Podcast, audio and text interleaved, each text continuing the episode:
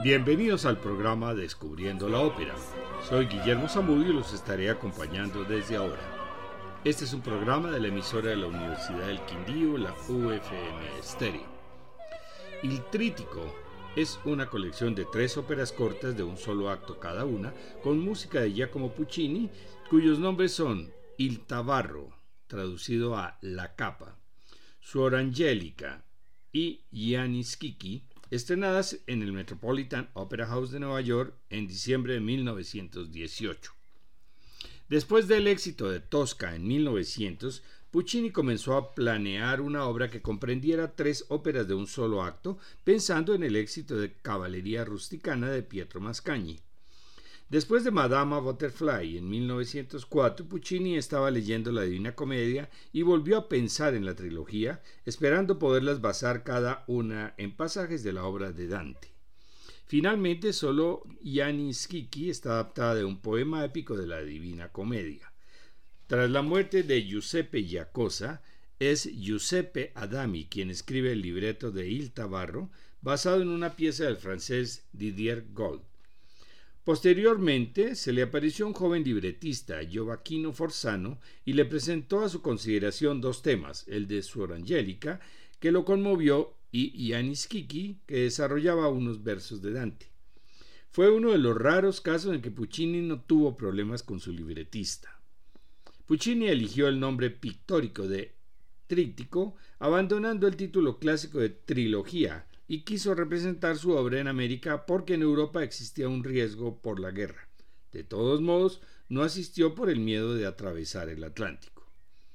Después de su estreno en Nueva York, las críticas fueron mixtas y la mayoría consideraba que la mejor era Yanis Kiki.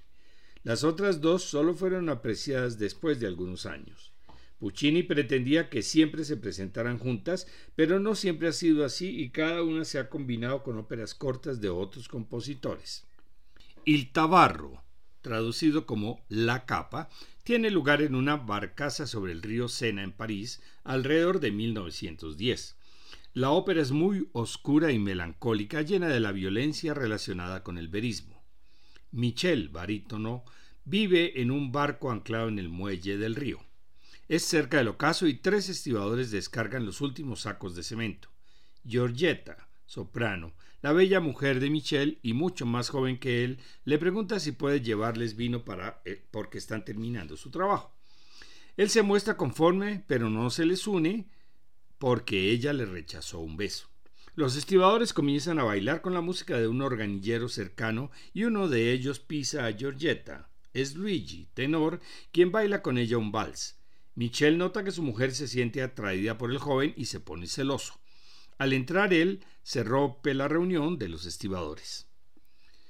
Como el trabajo escasea, Michelle y Giorgietta discuten sobre cuál de los estibadores debe ser despedido y ella prefiere que no sea Luigi, aunque fue la primera elección de Michelle y la conversación se vuelve pelea. Llega la frugola a recoger a uno de los trabajadores que es su marido. Ella va revolviendo la basura por las calles de París en busca de algo de valor. Cuando llega les muestra sus resultados y la regaña por beber. Luigi lamenta su suerte y la frugola canta su deseo de poder comprar una casa en el campo donde se pueda retirar con su marido. Luigi y Giordetta cantan a dúo recordando el pueblo en el que nacieron. Los estibadores se marchan, menos Luigi, quien pide a Michel que lo despida y le permita desembarcar en Rouen, pero Michel lo convence de que se quede. Cuando se quedan a solas, Georgetta le pregunta la razón por la que quería ser despedido y se reconocen su mutuo amor. Él promete ir a verla en secreto esa noche, pero deberán tener un código, por lo que acuerdan que la señal será una cerilla que ella encenderá en el momento oportuno. Luigi parece decidido a matar a Michelle y huir con ella. Michelle sufre recordando los momentos felices con Georgetta y el niño que procrearon pero, pero que murió y cómo los tres se resguardaban en su capa. Lo demuestra, le demuestra su preocupación a Georgieta y ella lo reconforta, pero no le da un beso. Michelle se pregunta si su esposa seguirá siéndole fiel y por qué habrá cambiado tanto mientras sigue cavilando. Entonces prende una cerilla para encender su pipa y Luigi desde lejos cree que es la señal de Georgieta. Se oyen pasos en la pasarela del barco y Luigi camina con confianza por la cubierta creyendo que es su amada quien prendió la cerilla. Michelle lo sorprende y lo obliga a confesar que ama a Giorgetta. En la lucha estrangula a Luigi y lo envuelve en su capa. De ahí el nombre de la ópera. Cuando Giorgetta sale de la cabina de la barcaza fingiendo remordimiento, Michelle abre el tabardo y le muestra a su amante muerto. Vamos a escuchar la versión con la Filarmónica de Dresden dirigida por Marek Janowski, con los, estadounidenses, la soprano Melody Moore como Georgetta, el barítono Lester Lynch y el tenor Brian Hadget. Escucharemos la introducción, luego uno de los estibadores canta Bailo con la patrona. Después Luigi canta Tienes mucha razón, es mejor no pensar. Más adelante Giorgetta canta Luigi, Luigi, ten cuidado, puede subir en cualquier momento. Hacia el final de la ópera Michel grita Te atrapé, cuando Luigi sube a la barcaza y lo agarra de la garganta. Finalmente, la última escena cuando Michel destapa el tabardo y ante Giorgetta aparece el cadáver de Luigi.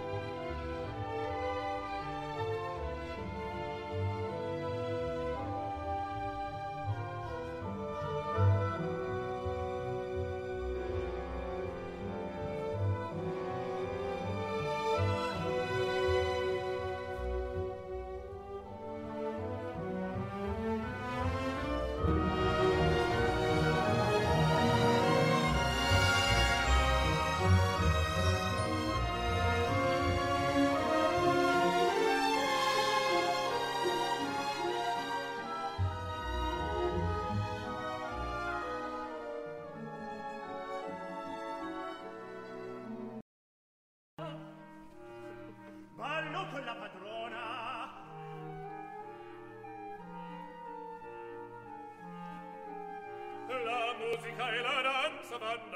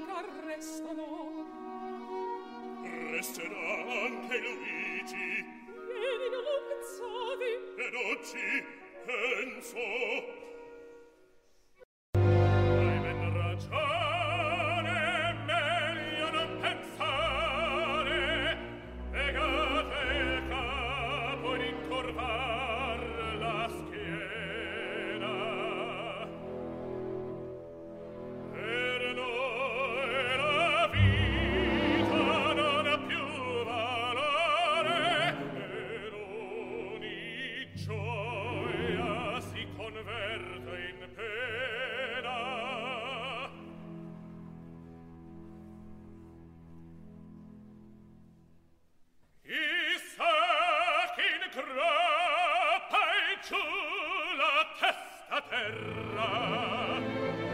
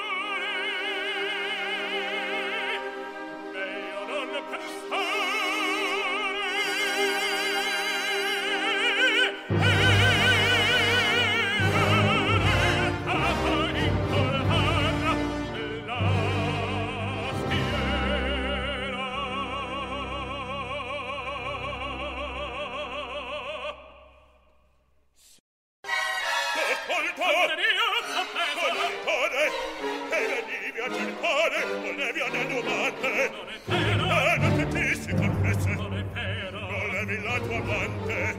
Perché io fratello non mi sfuggi cannaia forzato. Bene le mie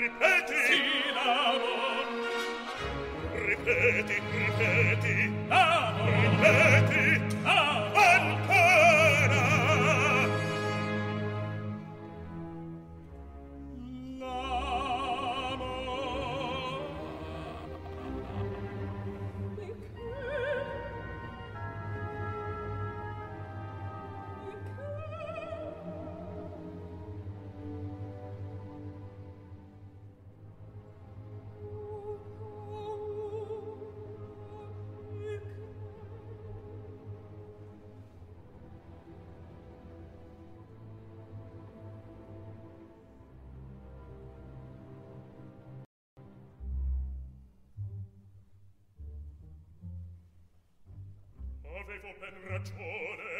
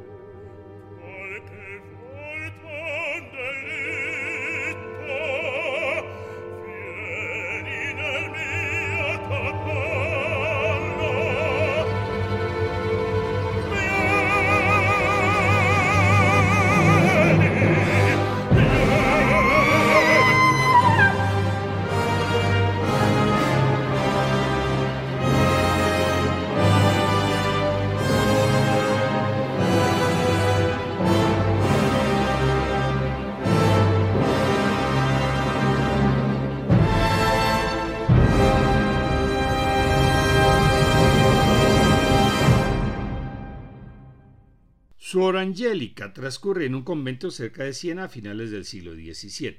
Es la favorita personal de Puccini y es una historia conmovedora de redención religiosa y correspondería al purgatorio. La ópera se abre con escenas que muestran los aspectos típicos de una vida de convento. Las hermanas se alegran porque es la primera de las tres tardes que cada año el sol poniente alcanza la fuente y vuelve dorada su agua. Luego las monjas hablan de sus deseos y Suor Angélica dice que ella no tiene deseos, pero las otras monjas comienzan a murmurar. Verdaderamente ha mentido, pues su deseo es saber algo de su familia rica y noble, de la que no ha oído nada en siete años. Según los rumores, la enviaron al convento como castigo y vive en un exilio lamentable por orden de su familia, quienes desaprobaron su relación extramatrimonial que trajo como consecuencia un hijo. Ella lo añora y odia a la tía causante del encierro mientras se dedica al cuidado de las flores. Su especialidad es hacer remedios de hierbas para las monjas. Llegan provisiones al convento, así como la noticia sobre un gran carruaje que está en la parte exterior. Su Angélica se pone inmediatamente triste y nerviosa pensando que alguien de su familia ha venido a visitarla.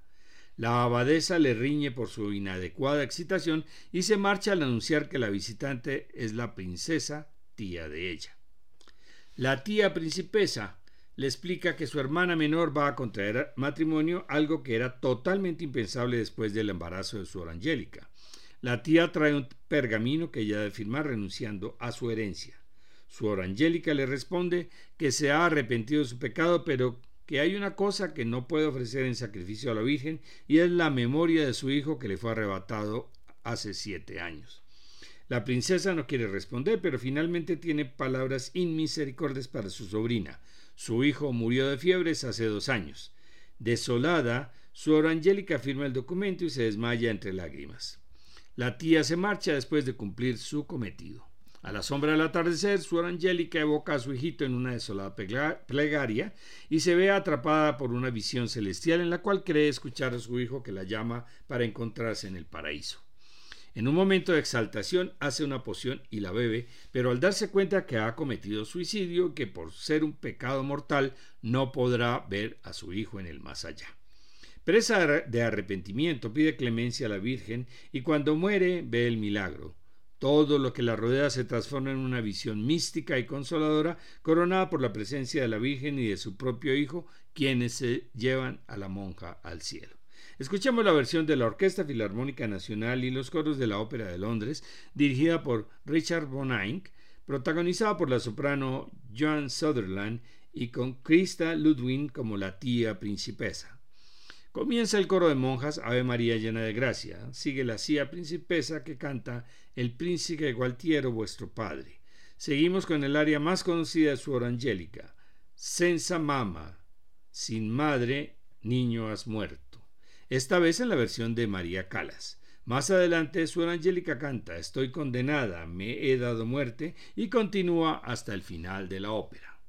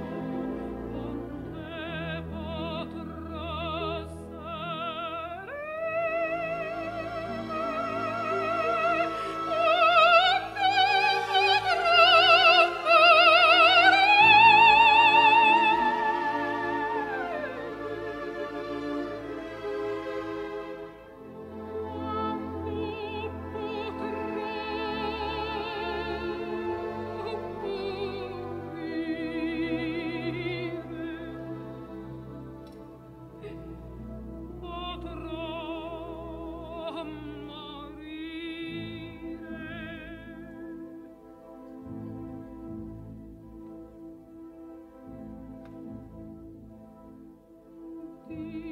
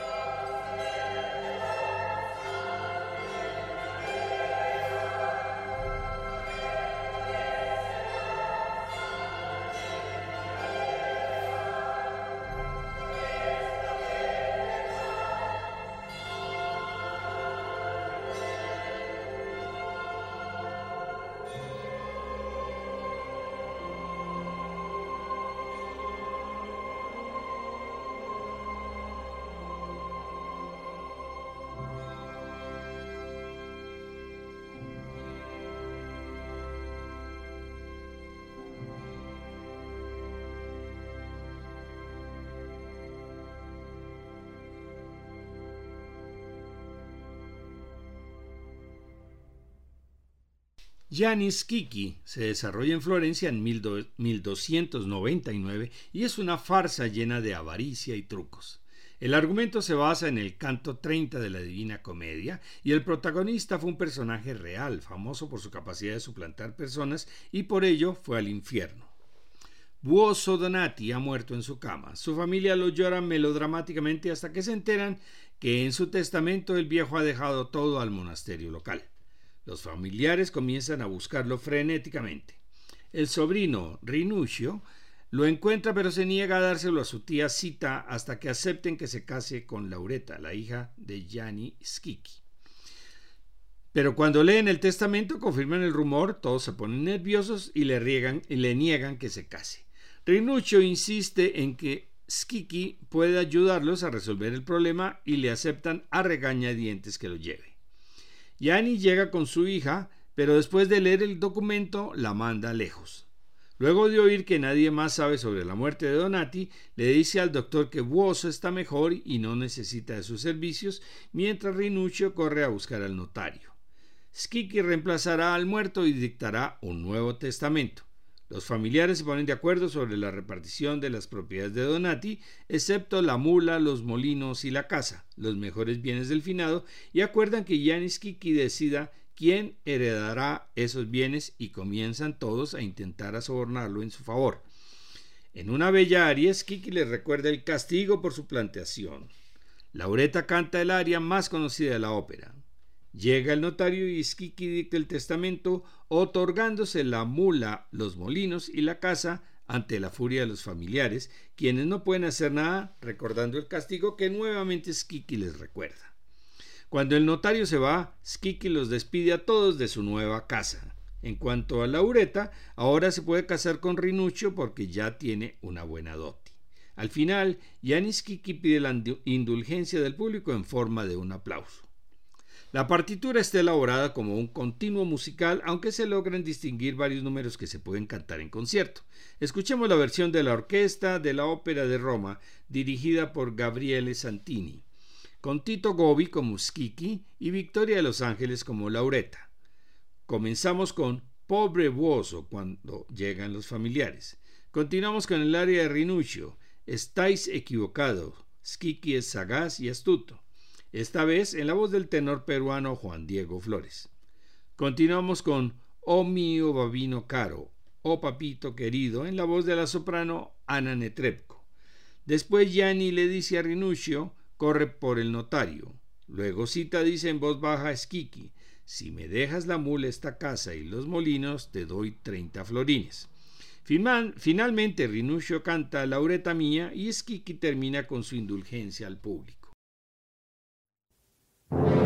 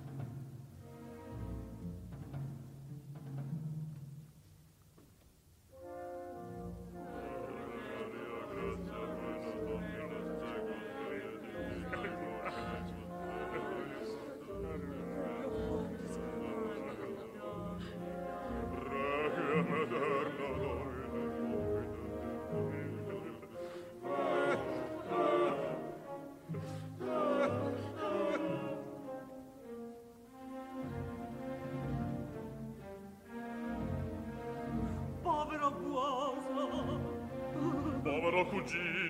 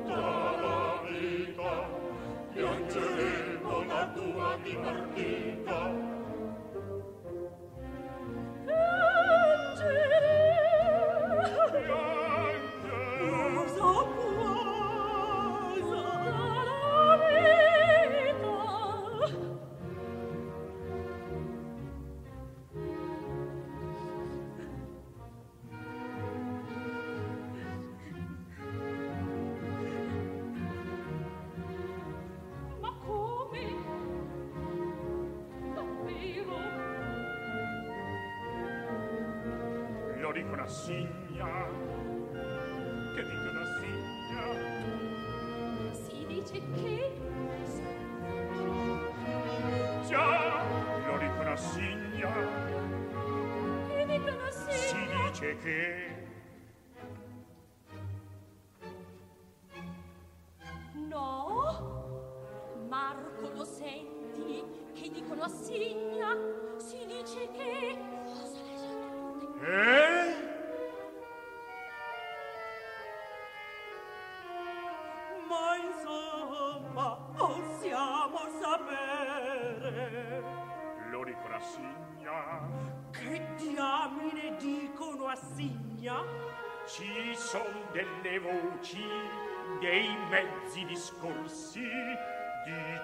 Giovani sera dal cisti fornaio.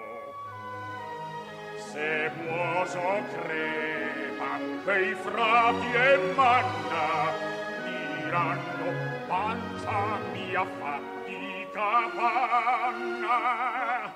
In altro sì sì sì nel testamento ha lasciato cosa d'un convento che chi lo dice lo dico la signa. Lo dico la signa? Lo dico la signa. Avete torto e fine astuto. Ogni malizia di legge di codici conosce e sa. Botteggiatore beffeggiatore c'è da fare una beffa nuova e rara e Gianni Schicchi che la prepara. Gli occhi furbi gli illuminan di riso lo strano viso ombreggiato da quel suo gran nasone che pare un torracchione per così. Vien dal contado ebbene che vuol dire? Basta con queste ubbie, grette piccine. Firenze come un albero fiorito, che in piazza dei signori ha tronco e fronde, ma le radici forse nuove apportano, dalle convagli limpide e feconde,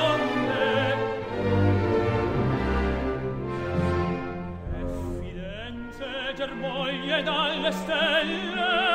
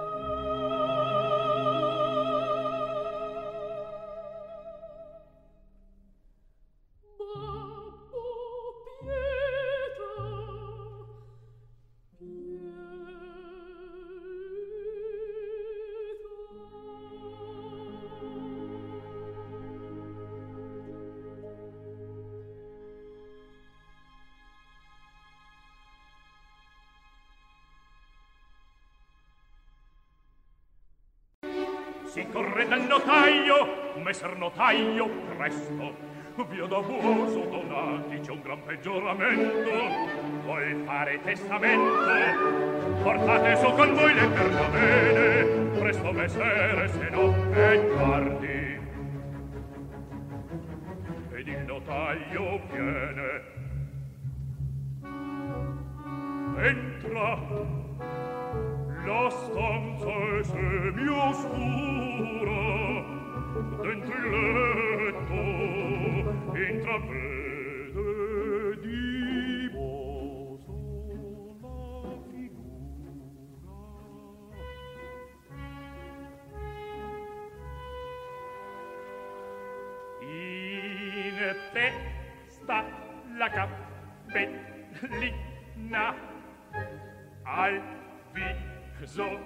pezzollina, tra cappellina e pezzolina, un naso che par quello di buoso e invece è il mio, perché al po'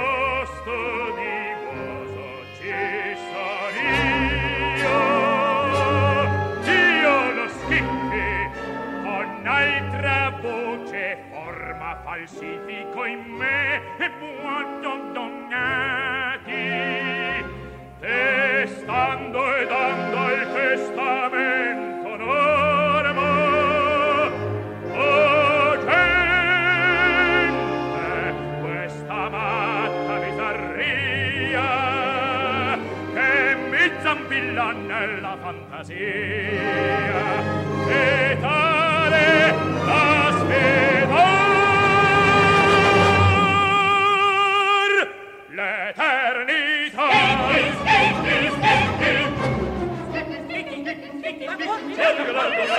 Bello, bello, bello, grado, città, bello, quale condizione! Titti, titti! Portale con le fiore, bello, bello! Come bello l'amore tra i parenti! Come bello l'amore tra i parenti! Oh, ora pensiamo un po' alla divisione!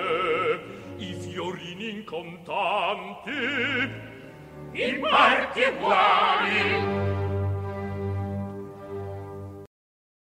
Ecco la cappellina. Se mi lasci la mula, questa casa e mulini si signa, ti do 30 fiorini. Va bene, Se lasciami la casa e la mule mulini gli do cento fiorini. Sta bene. Gianni, se tu mi lasci questa casa, la mula e i mulini di Signa ti gonfio di quattrini. Sta bene. Ecco, Gianni.